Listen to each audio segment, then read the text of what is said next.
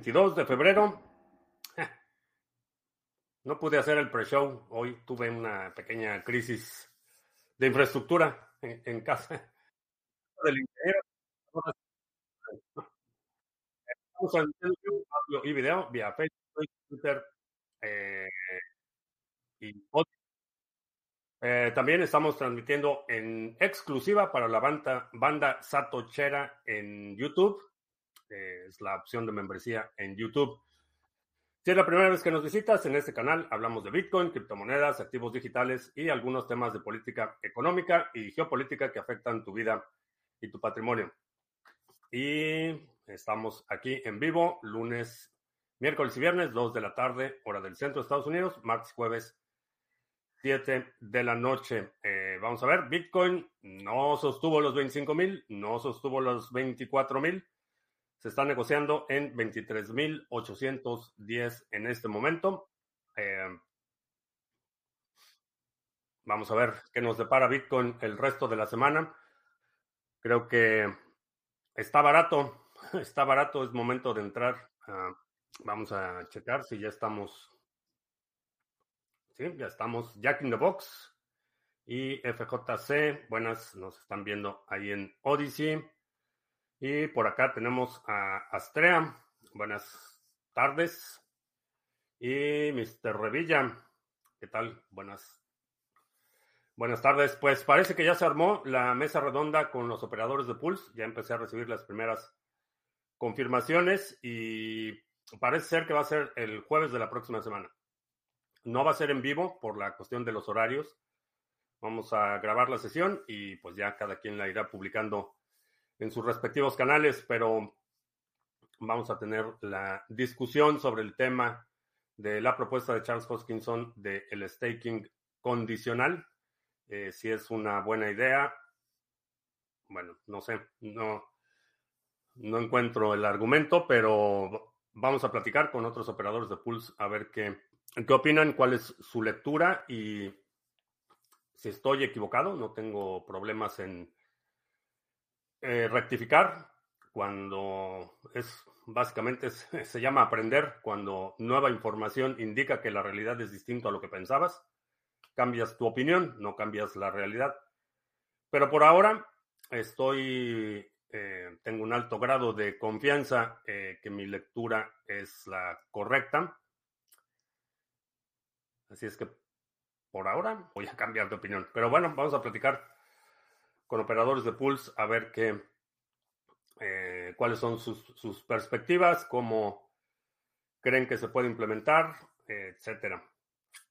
Va a estar, va a estar interesante esa conversación. Eh, Carlos Capistrán, buenas tardes. Sí, tardes. Criptomigrante, saludos. Wisgeborg. Eh, Itziar, buenas tardes miembro de la banda eh, Satochera. Ya le cambiamos oficialmente el nombre ayer. Eh, sí, vi tu correo. Eh, te resuelvo el asunto hoy. Ah, Paco Gómez en Sevilla, ¿qué tal? Vamos a ver, Odyssey. Sí, estamos en Odyssey. Ah, José Zetas Mágicas. ¿Qué tal? Buenas tardes. Pues parece que el hasta ahora el tiempo me ha dado la razón en el tema de los ordinals en la red de Bitcoin. Eh, parece que se ha reducido considerablemente la actividad de eh, el pool de memoria, la reacción adversa inicial eh, parece que se ha atenuado un poco por la forma en la que están diseñados los ordinals, en realidad podrían implementarse en cualquier red. Se podrían, en cualquier fork de Bitcoin, puedes hacer la implementación de ordinals. Entonces, va a ser interesante los ordinals en la red de Dogecoin. Eso es algo que creo que va, va a dar eh, muchas, muchas sorpresas y mucho de qué hablar. En Litecoin probablemente no tanto, pero definitivamente la de Dogecoin sí va a ser un espectáculo digno de, eh, atestiguar. Eh, Doc NP, eh, bien, todo bien. Tuvimos aquí una pequeña crisis con las computadoras y tuve que tuve que poner a trabajar la la Mac viejita. Eh, Iván Dom, miembro de la banda Satoshera, ¿qué tal? Eh, Adirciño en Colombia. Plomoster en Canarias. Buenas, buenas tardes. Cuando quiero comprar en NIMSwap vía Lightning, la comisión por la transacción va desde 450 hasta 1400 satoshis. Me parece alta para hacer Lightning. Eh, no tengo respuesta específica para ese tema, Jack, pero si, si lo puedes publicar en Telegram, en el canal de Telegram, eh, vamos a ver qué se puede hacer al respecto.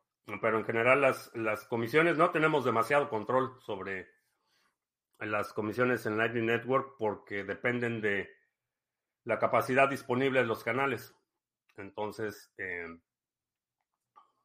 no tenemos demasiado control, pero voy, a ver si lo podemos hacer más eficientes. Que a los Bcashers y BSB ya se les acabó el chileo para congestionar la mempool de BTC. Hay páginas donde pagabas en BSB y te montaban el ordinal. Sí, creo que eh, realmente no sé, no sé, no sé qué estaban tratando de probar. Eh, bueno, a ponerlo en estos términos. Está claro qué es lo que estaban tratando de probar, pero lo que no está claro es cuál era el propósito o a quién se lo estaban tratando de, probar. se, se desinfló muy rápido el asunto, entre otras razones, porque son comunidades que están muy marginadas, automarginadas y realmente no tienen ni la influencia ni el peso para generar la atracción que creo que creían que iban a, generar con ese tipo de eh, proyectos. En general hay gente que está haciendo uso, eh, por ejemplo, Lucho Poletti, que es uno de los artistas del sector, que tiene muchos años este, haciendo arte exclusivo para Bitcoin y explorando y haciendo proyectos muy interesantes. Él está muy involucrado en el tema de los ordinals. Es un uso perfectamente legítimo. Los otros que estaban tratando de simplemente crear caos y tratar de soportar su hipótesis de que el tamaño de los bloques debe ser ilimitado porque hay demanda, pues no. Se les acabó la pista muy rápido. Eh, ¿Qué son los ordinals? Los ordinals es un eh, tipo de inscripción en la cadena de Bitcoin que para efectos prácticos funciona como un token no fungible. No es una especificación como en otras redes donde el token no fungible es una especificación a nivel de protocolo. Aquí es una inscripción de un código eh, vinculado a una transacción. Entonces realmente no estás creando un token como tal con las propiedades y atributos que tienen eh, en, otras redes. Estás creando un input o estás, más bien estás asociando una inscripción criptográfica a un input específico. Y al transferir ese input, estás transfiriendo la inscripción criptográfica asociada. Estos son, los ordinals. R2 Sony, ¿qué tal? Y Extra Perlo en la Alhambra. No sé si mencioné Plomoster en Canarias. No sé si te mencioné, pero si no, una disculpa. Ah, Bitcoin M desde Sauce de Portezuelo, frente al océano. Eh, supongo que el océano, el océano, el mar Mediterráneo, ¿acaso? Me suena. Me suena como algo en el Mediterráneo. Si, estás en el Mediterráneo, ya me, dio curiosidad. En otras noticias, este, sigue habiendo mucha, eh, mucha discusión en el Congreso. Eh, por ahí hay un legislador que quiere pasar una iniciativa que es eh, similar a una iniciativa que están pasando a nivel de los estados, donde minar Bitcoin y utilizar Bitcoin es una, es, lo están considerando incluir como un derecho eh, de los ciudadanos y esta ley, irónicamente, eh, es uno de los eh, estados un poco más rezagados en términos de implementación y de desarrollo en general de los proyectos vinculados a Bitcoin. Sin embargo, ya está una, una, iniciativa legal, una propuesta legislativa para que el, el uso de Bitcoin y la eh, minar, poseer y transaccionar en Bitcoin sea considerado como un derecho fundamental en ese estado y hay una, un legislador a nivel federal que está sugiriendo algo así. Son buenas intenciones, pues particularmente a nivel federal, porque no va, no va a prosperar. No se va a discutir, eh, no va a salir de comisiones. Eh, la Comisión de Servicios Financieros eh, sería la encargada de evaluar esta propuesta. Mm, no va a prosperar, pero es una, una señal positiva frente a los embates que hemos estado viendo de la, burocracia, que hay que hacer una distinción importante. todo esto que hemos visto con las acciones de la Comisión de Valores no son nuevas leyes, son reinterpretaciones eh, bastante discrecionales y arbitrarias de, eh, de, la ley existente. Entonces el, Congreso no es que haya pasado nuevas leyes, lo que pasa es que los, los burócratas están reinterpretando y está fuera de control. No lo estamos viendo únicamente en el sector de las criptomonedas eh, en el sector de eh, control de armas de fuego, por ejemplo. Mismo caso, la, agencia encargada está sacando una, nueva, una, una serie de reglas que, de interpretación que realmente no es, no es que la ley haya cambiado, están cambiando su interpretación de la ley y por supuesto están haciendo una interpretación extremadamente laxa. Lo mismo está sucediendo con la DEA, la encargada de, eh, la administración de la lucha contra las drogas.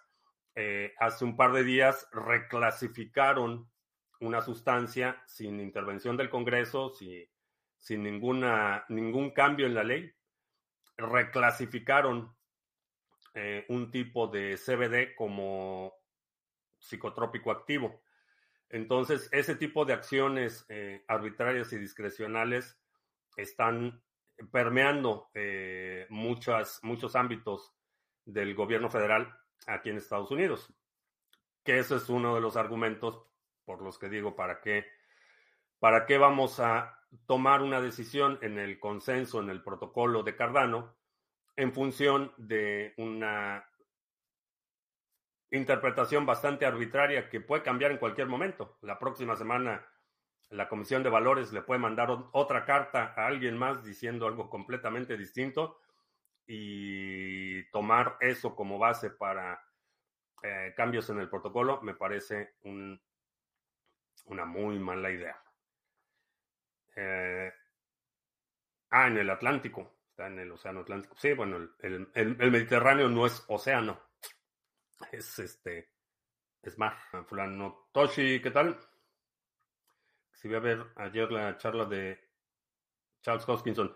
Sí vi su primera presentación, eh, que es más o menos consistente con lo que ha estado, ha sido bastante consistente en la propuesta.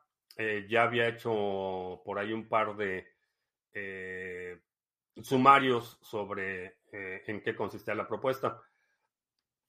No estuve las dos horas que duró la, la transmisión, vi la parte de la presentación de, los argumentos de Charles Hoskinson y no, simplemente mi, mi, postura es que si alguien lo quiere hacer, lo puede hacer con un contrato, un esquema multifirmas y eso no involucra ningún cambio en el protocolo. Hacerlo a nivel de protocolo en la primera capa, en la capa de consenso, mi postura es, esos burócratas casi siempre son los demócratas.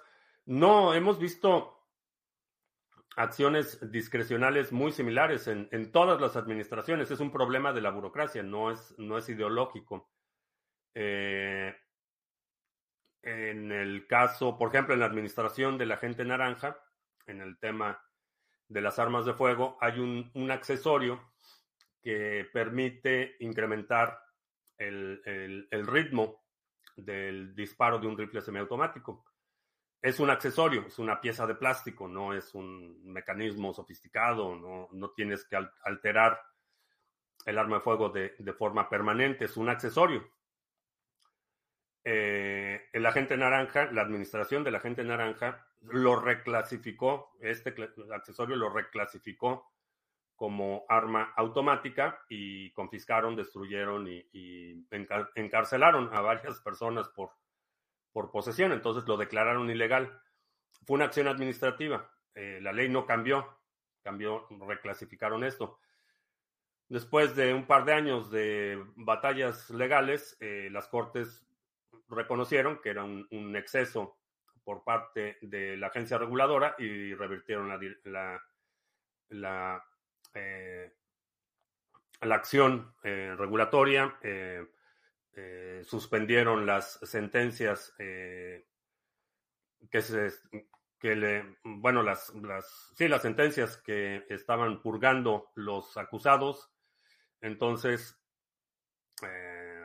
sucede sucede es, problema de la expansión constante del estado. En este punto sí los los el partido republicano es eh, conservadores eh, fiscales eh, en pro de un gobierno este, mínimo y eficiente, pero es solo en retórica, cuando toman el poder y, cuando, y lo vemos a todos los niveles, con algunas excepciones y tiene que ver con el modelo fiscal, que vamos a ampliar un poco en ese tema, pero no importa si la administración es de demócratas o republicanos, la expansión constante y la intromisión constante del gobierno federal no se ha detenido. Sigue siendo, eh, en términos de gasto gubernamental, en términos de interferencia, hay otro caso con la Agencia de Protección Ambiental y esto fue durante la administración de, Obama, por ejemplo. Hay instancias, todo, toda la, la monstruosidad burocrática de la eh, Agencia de Seguridad Nacional, la seguridad autoportuaria, toda la respuesta con una expansión enorme del aparato burocrático eh, como consecuencia del ataque a las Torres Gemelas durante la administración de Bush. Bush fue uno de los que expandió eh, el gobierno federal más que sus sucesores. Eh, fue un, momento de que el gobierno federal estaba metido en todo. Entonces, no es, no es un tema distinto según quién gobierne. Es eh, únicamente la retórica la que cambia. Tengo una duda, dentro de poco tendré presupuesto para renovar mi portátil por mi trabajo. Viajo bastante y por eso utilizo portátil. Tengo una MacBook Pro viejecita, me gustaría comprar otra nueva. Los precios están elevadísimos búscate una usada.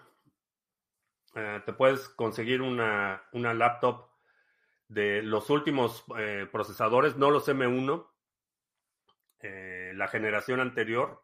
Puedes conseguir bastante, equipos bastante decentes. Si quieres comprar, no la compres nueva. La otra es que veas, cheques en la sección de refurbish, remanufacturados directos de Apple. A veces encuentras buenas, eh, buenas ofertas, computadoras que están en producción, remanufacturadas, a lo mejor las encuentras con un, un descuento del 20%, una cosa así. Los desarrolladores de proyectos en Cardano que son de Estados Unidos son los que más apoyan a el SC. No tengo un no, no tengo un muestreo estadístico o algún dato que me permita inferir que son desarrolladores de aquí de Estados Unidos. La realidad es que la, influencia y la presencia que tiene Cardano en general aquí en Estados Unidos es bastante limitada. Tienen mucha influencia, eh, mucho más influencia en, otros, en otras regiones. Aquí en Estados Unidos no tienen, eh, aun cuando Charles Hoskinson está eh, basado aquí y IOHK tiene oficinas aquí en Estados Unidos y han estado involucrados pues, con universidades y demás. No, no tengo ningún dato que me haga pensar que ese es el caso.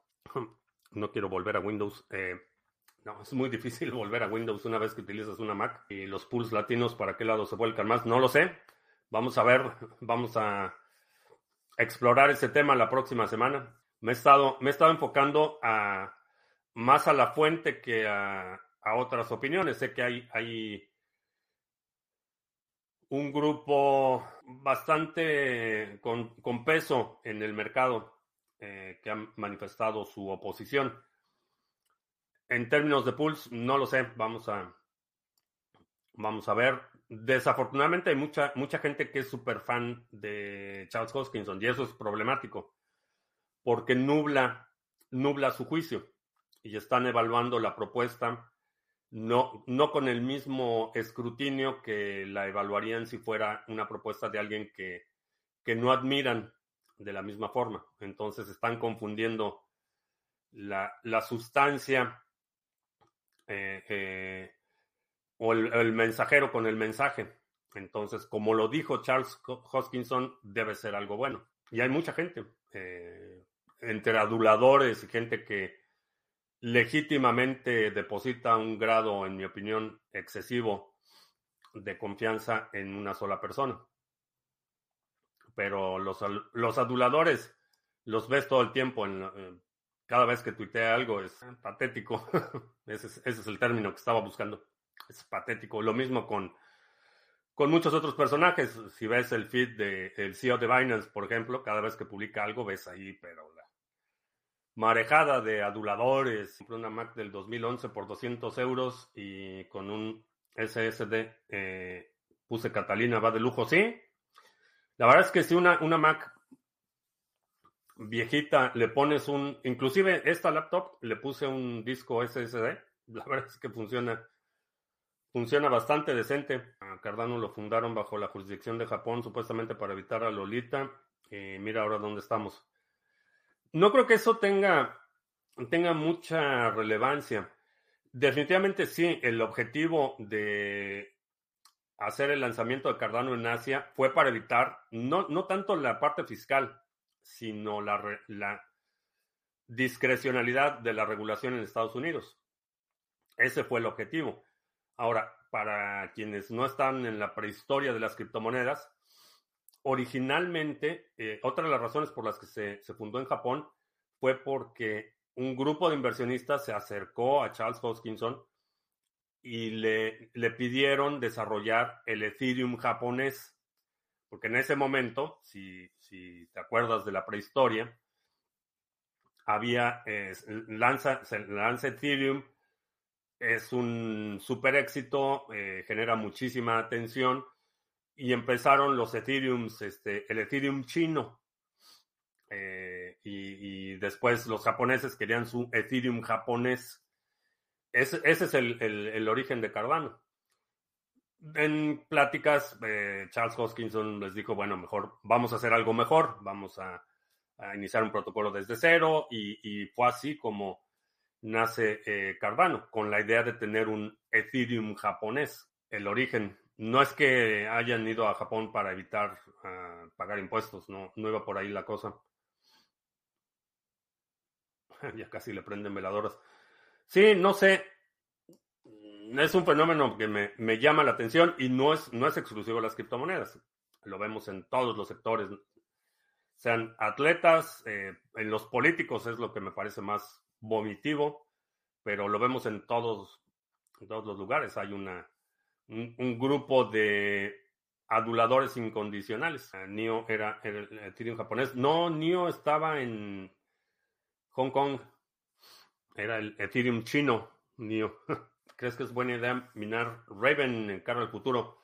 Minarlo de forma especulativa, creo que sí. Creo que es una buena idea. Eh, hay por ahí otro, otro proyecto, Proof of Work, que estoy considerando, pero Raven es de mis favoritos para minar de forma especulativa. Sí, igual pasa con Vitalik. Sí, por cierto, no sé si tiene que ver con los cambios en el algoritmo o qué, pero como que a Vitalik ya no lo he visto muy, muy activo en Twitter.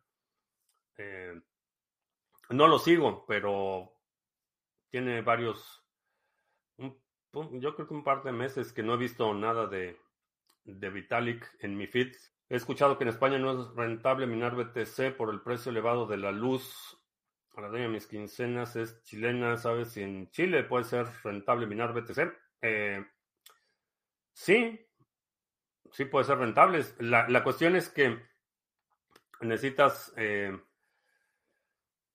considerar eh, el costo energético. Si tienes un lugar donde se puede hacer, si tienes los contactos para que se puedan instalar, que se puedan mantener operando, sí, estoy interesado en entrar a la acción 2023, pero no tengo idea qué proyecto presentar. Eh, hay tres, tres clasificaciones para el grupo de trabajo de acción 2023.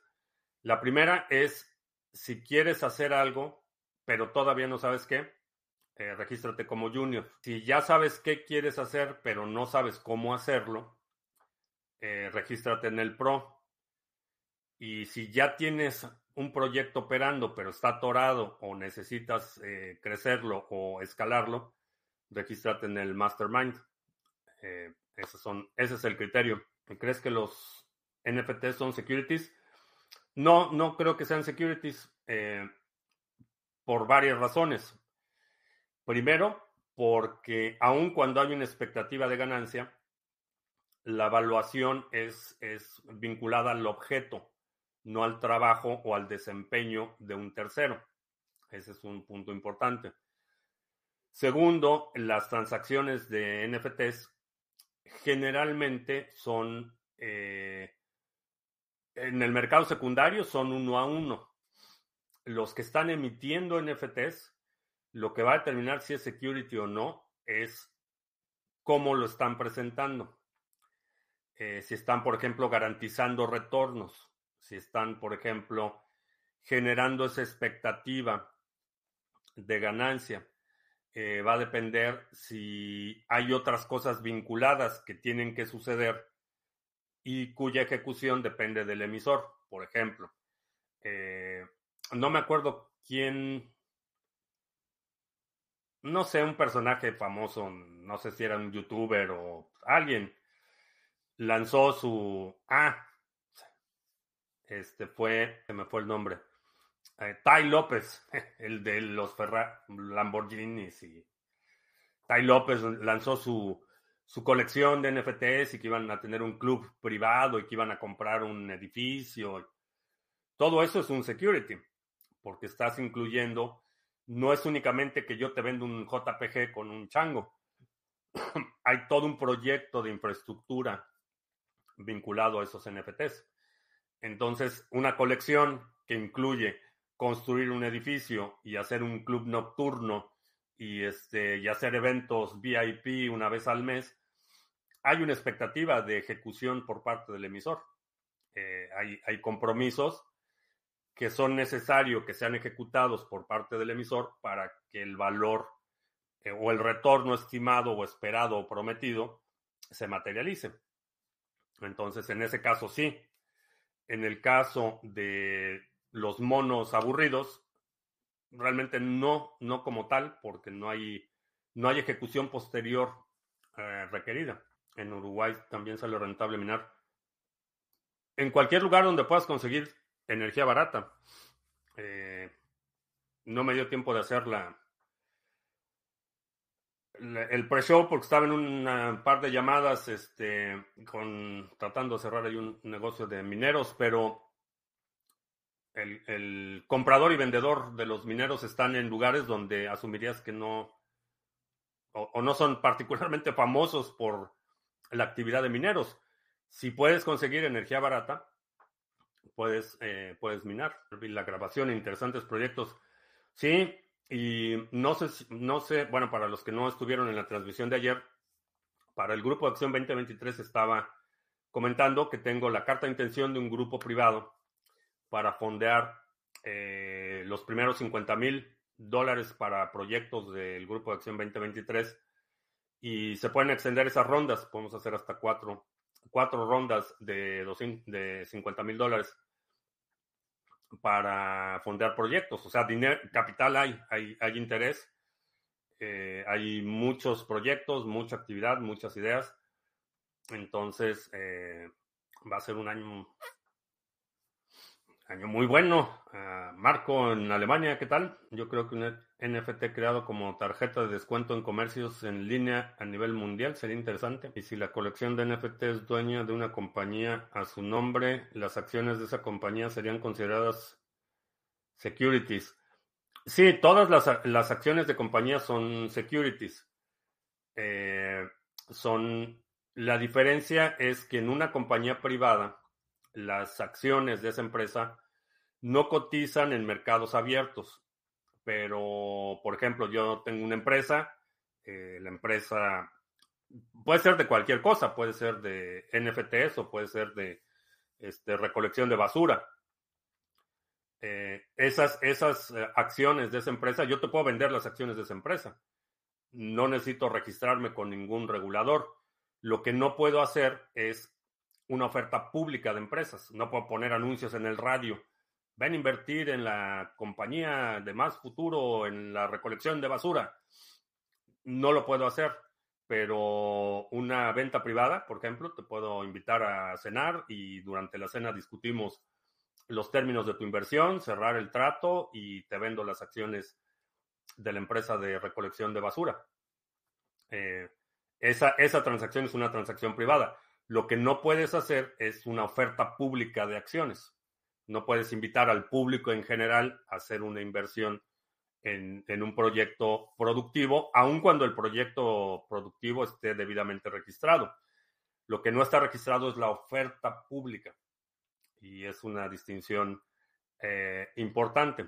Yo puedo comprar o vender acciones, puedo hablar con este, el, el, jardinero y decirle, oye, pues vamos a, este, voy a invertir contigo, este, te doy 10 mil dólares, tú me das el 10% de las acciones de tu empresa y, y ya.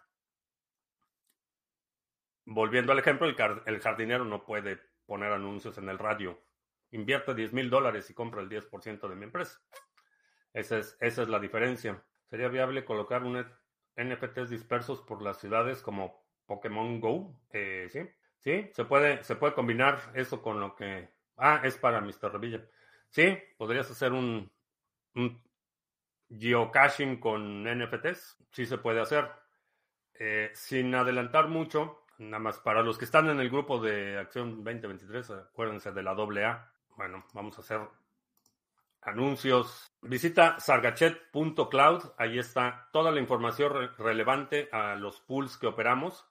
Están, eh, no chequé los pools de 8, 9 y 3, 12. Ya estamos más cerca del millón, del primer millón de NIM delegado. Y también tenemos nodos de staking de Cardano, Waves, Harmony, Band, Ontology. Si quieres delegar, recibir recompensas por participar en estos pools sin tener que eh, perder la custodia de tus activos, eh, checa sargachet.cloud y ahí están eh, tutoriales, información, videos, preguntas frecuentes y todos los enlaces relevantes para que puedas empezar a delegar y empezar a recibir recompensas. Y a propósito de NIM, checa NIMSwap, donde puedes eh, comprar y vender NIM nativo. Eh, puedes cambiarlo por NIM, puedes cambiar tu NIM RC20, eh, USDT, Ethereum, Bitcoin, tanto en on-chain como Lightning Network, por NIM nativo y delegarlo en el pool Sarga. Y también eh, puedes vender tu NIM, te compramos tu NIM nativo. Y si quieres hacer intercambios cripto a cripto, eh, sin KYC, sin necesidad de registrarte, sin crear cuentas, bastante rápido, checa el exchange de Criptomonedas TV en exchange.criptomonedastv.com. lo tenemos en colaboración con Simple Swap y puedes hacer intercambios cripto a cripto eh, comisiones bastante razonables. Y ya, los fondos para los proyectos se pagan en criptos. Eh, pues no sé, este sería cuestión de, de ver las necesidades específicas. Eso no hay, vaya, no hay, no hay problema. Ah, volverá el pool de Monero. No sé todavía. eh, nos dio muchos muchos problemas de sincronización para eh, desde el último upgrade eh, tuvimos muchos problemas con el pool, entonces no sé si lo volvamos a lanzar. Y la otra es que no hubo tanta, no hubo tanto interés de la comunidad, no hubo tanta atracción con el pool de Monero. Los pocos mineros que estaban minando sí ganaron dinero, sí les, sí, les fue bien, pero no tuvo tanta atracción como habíamos anticipado. Comprar hace un par de meses y me perdí una buena subida de NIM, eh, más las recompensas. No solo la apreciación, sino el cash flow que te estás perdiendo. Entonces Lolita cree que publicar en Internet ofertas públicas y por eso van contra los grandes peces. No es Lolita. Quien regula este tema de las ofertas públicas es la Comisión de Valores. El tema fiscal es separado. Y ellos también tienen su injerencia porque si estás recibiendo ingresos, eh, tienes que pagar impuestos o te meten a la cárcel. Entonces, el tema fiscal es separado. La Comisión de Valores es la encargada de supervisar la actividad de los mercados financieros en el tema de todos los instrumentos que se consideran valores bursátiles. Entonces, por ejemplo, eh, la Comisión de Valores no regula el desempeño de bonos de tesorería, por ejemplo. La Comisión de Valores no lo regula. La Comisión de, Valores regula la oferta pública de acciones y valores. Hay una Comisión de Valores Futuros, por ejemplo, que esos regulan los valores futuros. No es un tema de fiscalización, es un tema de proteger el privilegio de los mercados financieros. Ah, Martín, ¿qué tal? Ah, por, sí, qué bueno. A ver, mensaje de nuestro amigo Gil. Va a haber un evento de NIM eh, sobre privacidad en Guadalajara.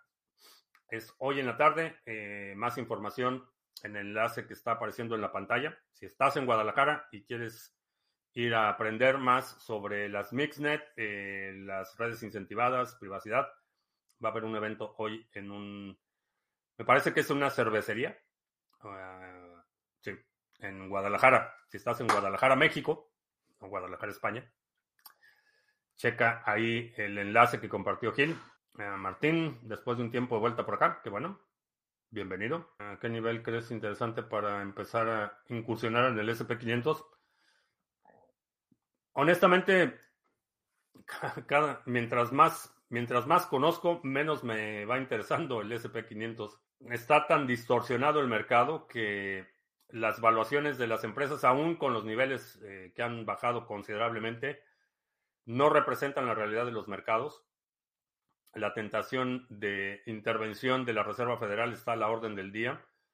Aún cuando ya anunciaron que van a empezar a liquidar su portafolio, la realidad es que no, no es un mercado en el que puedas tener una ventaja sobre quienes controlan los mercados. Está, en términos de prioridad, está así como que muy, muy abajo, pero está directamente conectada con la Fed. Eh, no sé quién directamente conectada. Hay muchas más criptos proof of stake que proof of work, eh, sí. La gran caída que estabas esperando desde el 2020 no se da aún. Eh, pues ve los niveles de las acciones comparados con el 2020. Han bajado considerablemente. Uh, ¿Quiénes están detrás de la SEC? De la Comisión de Valores es una comisión eh, formada por burócratas. Son la mayoría burócratas de carrera. Y la Comisión de Valores eh, el presidente de la Comisión de Valores es nombrado por el presidente de Estados Unidos. Depende directamente del Ejecutivo. Es que el volcado de acciones del SP500 a Nasdaq perjudicarían bastante el mercado Bitcoin y criptos. Ah, el volcado de acciones del SP500 o Nasdaq.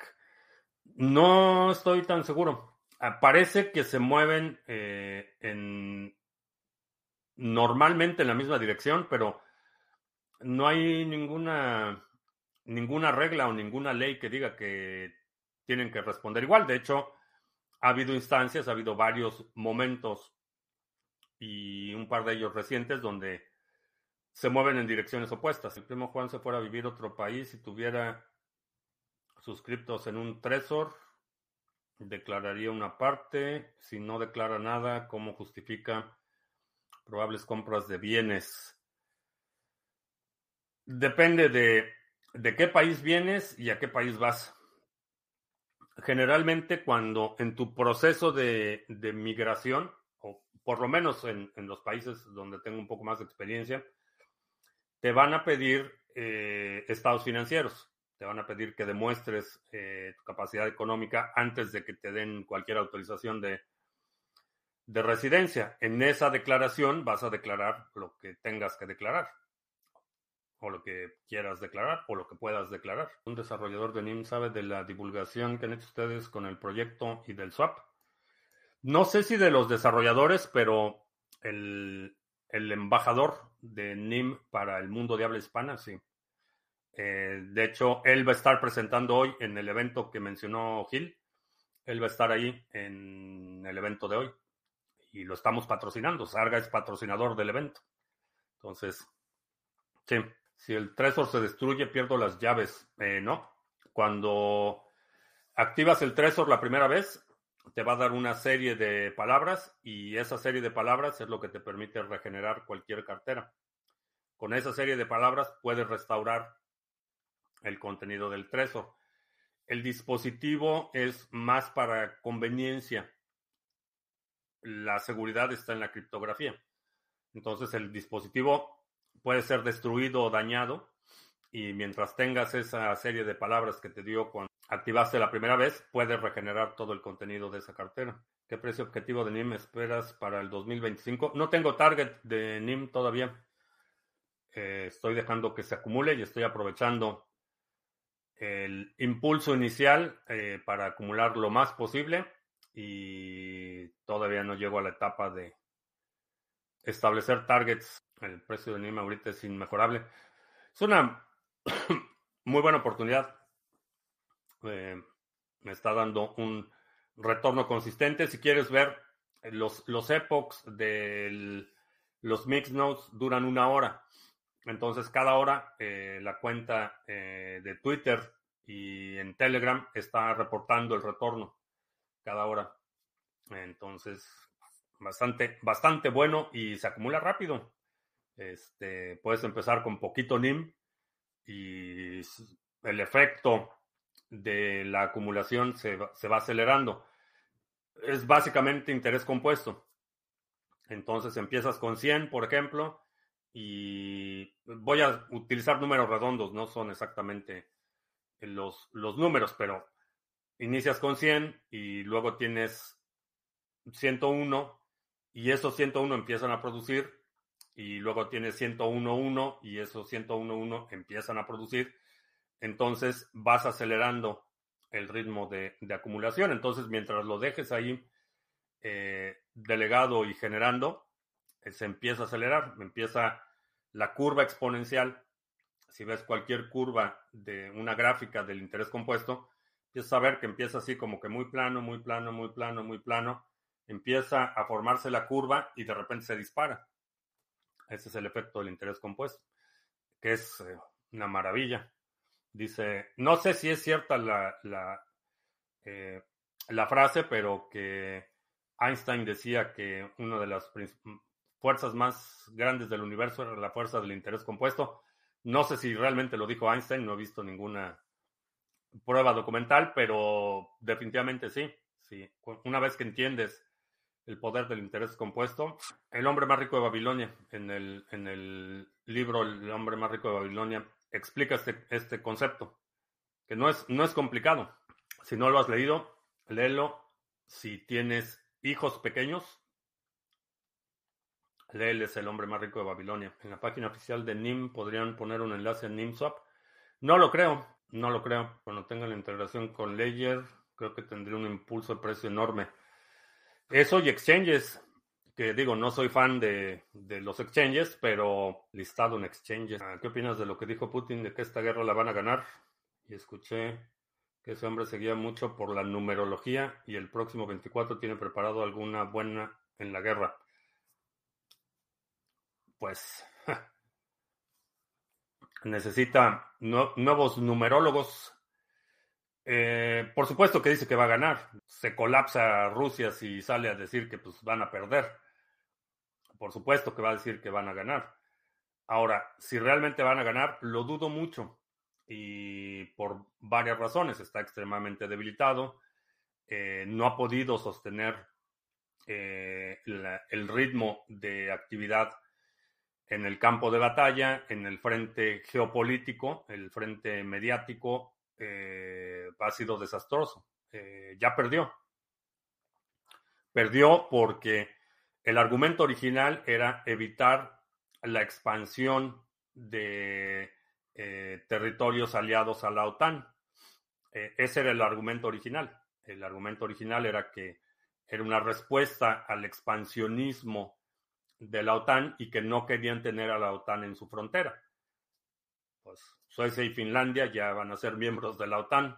Entonces, pues, en ese frente ya perdió. La OTAN estaba extremadamente debilitada.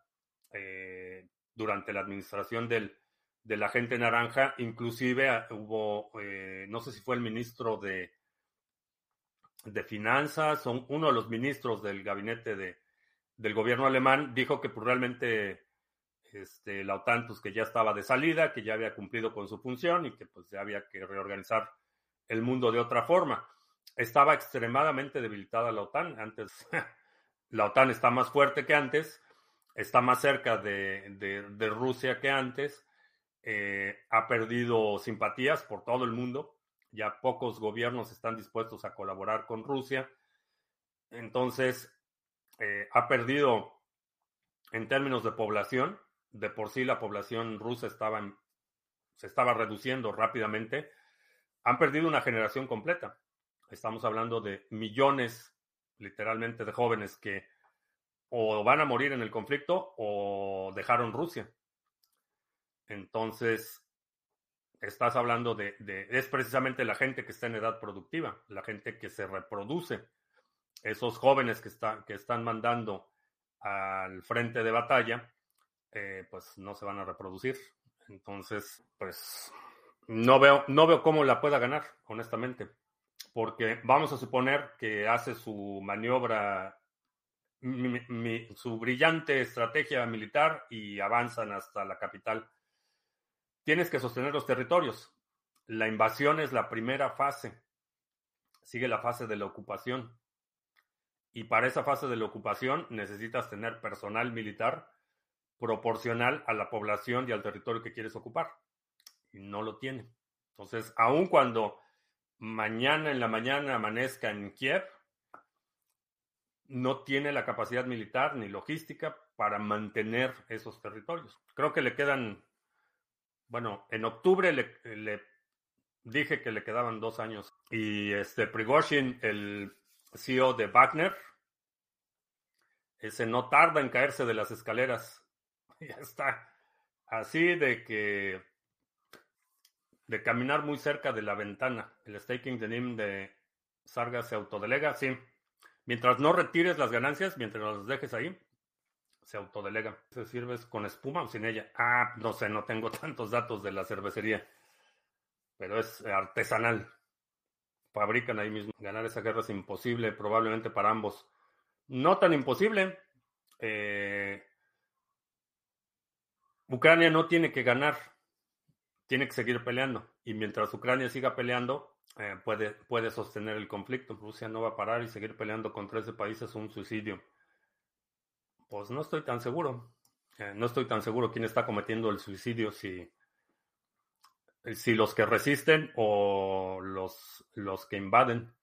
Para mí, los que invaden. Eh, el, el, hecho de que Nosoyese se haya apersonado en la capital. Es, es un, digo, ya más claro que eso no puedes, este, no puedes decirlo.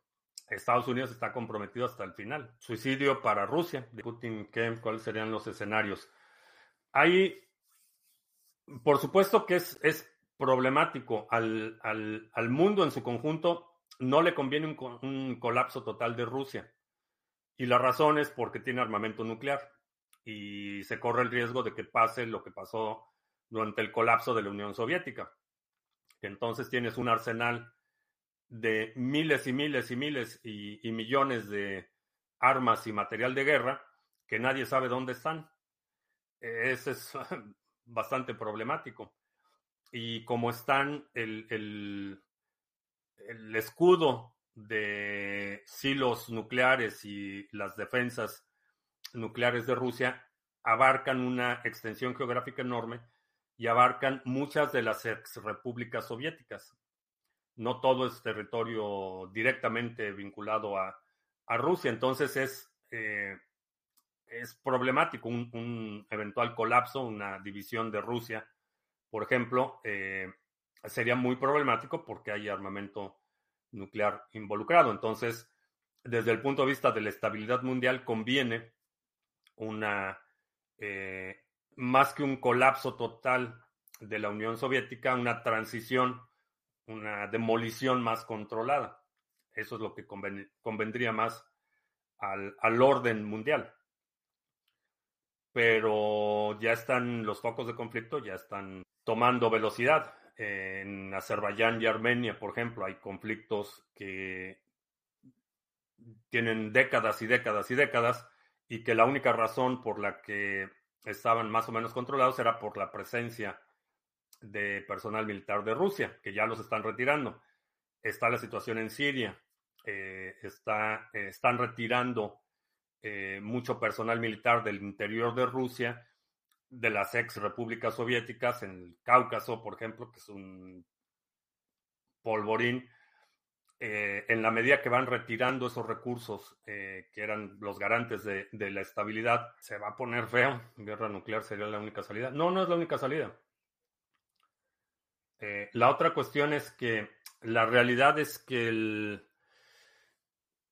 las potencias militares saben dónde está Putin en todo momento. Esa es, una realidad. Entonces, pues se aprieta el botón, el primero en, irse es él, y lo sabe. Entonces, es, eh, hay mucha, mucha gente, particularmente los propagandistas rusos, hablan de eh, acciones este, nucleares con demasiada ligereza, pero sería un, es destrucción mutua asegurada. Eso sí y solo sí les funcionan los misiles, porque esa es la otra cuestión. Nadie sabe a ciencia cierta en qué estado están, está esa infraestructura. Y por lo que hemos visto por el desempeño general, a lo mejor de, de, de 20 misiles este, funcionan 6 y los demás los desmantelaron para venderlos por kilo. Se puede comprar USDT en Binance y de ahí pasarlo directamente a NinSwap. Eh, preferentemente no. Si lo mandas de un exchange, generalmente o se tardan más o no te mandaron la actividad, eh, perdón, el monto exacto y es, es problemático cuando lo mandas de un exchange. Ah, prácticamente eso es lo que está pasando ahora. Todo es una demolición controlada. No, no es lo que está pasando ahora. Eh, lo que está pasando ahora es todavía la parte abierta del conflicto. Eh, esa demolición controlada, me refiero al, a la reconstitución del orden eh, al interior de Rusia. A eso, a eso me refiero, que es análogo a lo que pasó con la Unión Soviética. Cuando se colapsa la Unión Soviética, eh, el mundo o, la comunidad internacional interviene directamente para mantener la estabilidad, precisamente porque hay armamento nuclear y miles y miles y miles de millones de piezas de este, armas, artillería, material de guerra, que cuando se colapsa la Unión Soviética, pues nadie sabe dónde están y, nadie supo. Y es muy, muy problemático. Parte de, uno de, de, los episodios eh, fue cuando se colapsa la Unión Soviética, eh, la federación, la entonces Federación Rusa, garantiza la integridad territorial de Ucrania a cambio de que Ucrania transfiera todo el material nuclear que estaba en territorio ucraniano cuando estaba bajo el dominio soviético. Entonces, eh, el mundo occidental, la OTAN, eh, los poderes europeos negocian este tratado. Rusia garantiza la integridad territorial de Ucrania a cambio de que Ucrania entregue el material nuclear a Rusia. Y se, se ejecuta ese, ese tratado cuando se colapsa la Unión Soviética como un mecanismo para asegurar que el, mundo o los vecinos se aseguraran que ese material nuclear quedara en manos de alguien que tenía la capacidad de, de mantenerlo bajo control. Parte de la historia. Lea para que no se aburra. ¿Cómo prefieres que te escriban por chat en mayúsculas o minúsculas? No importa mucho si son mayúsculas o minúsculas, algo de puntuación sería bastante útil. Este punto y seguido o comas. Sería oraciones completas, siempre ayuda. Estados Unidos le están dando las armas suficientes ni para ganar ni para perder la guerra en Ucrania. Lo que quieren es que se desgaste. Sí. Sí, es, un, es, eh, es una guerra de desgaste para Rusia que es mucho más conveniente que una destrucción total. Eh, por otro lado, eh, Estados Unidos y todos los que están mandando material de guerra no están mandando las últimas novedades del mercado. Por supuesto, están probando nuevos, nuevos equipos y están probando nuevas este, tecnologías y están, tienen personal involucrado en probar nuevas cosas, sin duda. Pero los tanques, los misiles Patriot, los HIMARS, todo eso son tecnologías que tienen 30 años. Los tanques, los Abrams que están mandando, son los tanques que se utilizaron para la tormenta del desierto en los 90. Todos esos materiales, toda esa tecnología que les están mandando, ya es tecnología obsoleta. Entonces se están deshaciendo de todos los inventarios. Este, no le están mandando equipo de última generación. Los jets y todo eso que van a mandar son jets que tienen 20 años de eh, que la inteligencia de Estados Unidos tiene conocimiento de dónde están las armas nucleares. Sí, sí saben. Está documentado y, se están monitoreando vía satélite todo el tiempo. Eh, sí, sí se saben dónde están. Entre Estados Unidos sabiendo inglés. Eh, sí, hablo inglés desde chiquito. en la escuela, que el otro día no me acordaba de la orden de los monjes, pero estudié en una escuela de benedictinos antes de iniciar la primaria había un año que era todo en inglés. Entonces estudié en un kinder, jardín de niños bilingüe. La verdad es que no, no me acuerdo mucho de esa etapa. Pero antes de entrar a, la, a los seis años de primaria, hay un año que era todo en inglés. Entonces, que se llamaba primero de inglés. Entonces, estudié en esa escuela. Realmente toda mi vida he estado en escuelas bilingües. Sí, ya hablaba ya hablaba inglés antes de llegar. Y cito, los números pueden utilizarse como letras y las frases resultan y la, la frase resultante puede ser leída sin mucho esfuerzo. Es correcto, pero si me puedes evitar, porque tengo, si fuera un solo mensaje, a lo mejor está más fácil, pero tengo ocho. Toda la ayuda que mandó, por ejemplo, España, Ucrania es súper obsoleto. Sí, es, es venta de liquidación. Es este, órale, mándenles todos, todos los materiales este, obsoletos. Nada de lo que se está mandando es equipo nuevo, no son los este, equipos antitanques de nueva generación, no son nada de eso es nueva generación, todo eso son materiales obsoletos. Por eso es que, no sé, España iba a mandar creo que 100 tanques o algo así no es porque le surja que Ucrania gane, sino es una oportunidad de oro para deshacerse del material obsoleto, endeudar a Ucrania y además mandarlo a un lugar que está muy cerquita. Entonces, este es una oportunidad de oro para que eh, todos saquen ahí sus vejestorios y los manden a Ucrania. Por ahí mandan cosas nuevas para probar, pero, pero esas pruebas no están, tan más control. Lleva 60 años de tecnología Rusia, pero ¿cuántos años crees que esté por delante de China? La cuestión con China es que aunque tiene algunas piezas únicas que se supone que son de alta tecnología, primero no han sido probadas en combate. Entonces es posible, una, de las posibilidades es que el ejército popular chino eh, sea un ejército de desfiles. Esa es una, una posibilidad. La otra es que no, no tienen la, capacidad industrial militar que tiene Estados Unidos, por más dinero que le echen. Eh, a lo mejor tienen dos aviones súper sofisticados, pero no tienen la capacidad de fabricar 100. Y Estados Unidos sí tiene esa capacidad. Y esa es una diferencia importante. Entonces puede que el grado de sofisticación de China haya avanzado mucho, pero la capacidad industrial no ha, no ha crecido y, estamos hablando de capacidad industrial altamente especializada. No es fabricar millones de iPhones, manufactura extremadamente sofisticada. Eh, chips y controladores y superconductores, semiconductores que están extremadamente controlados y que China no produce. Eh, esos semiconductores y, lo que se utiliza en aviación, eh, chips de alta gama, eso China no lo produce. Lo produce Estados Unidos. Eh, en términos de valor por unidad en chips, Estados Unidos produce más chips de mucha mayor gama, más sofisticados, y nadie más tiene esos chips. Emanuel, saludos y adiós. ok, saludos y adiós. ¿Cuál es la intención de Putin? ¿Matarlos igual? ¿Hace más fácil rastrear una vez que se le juzgue?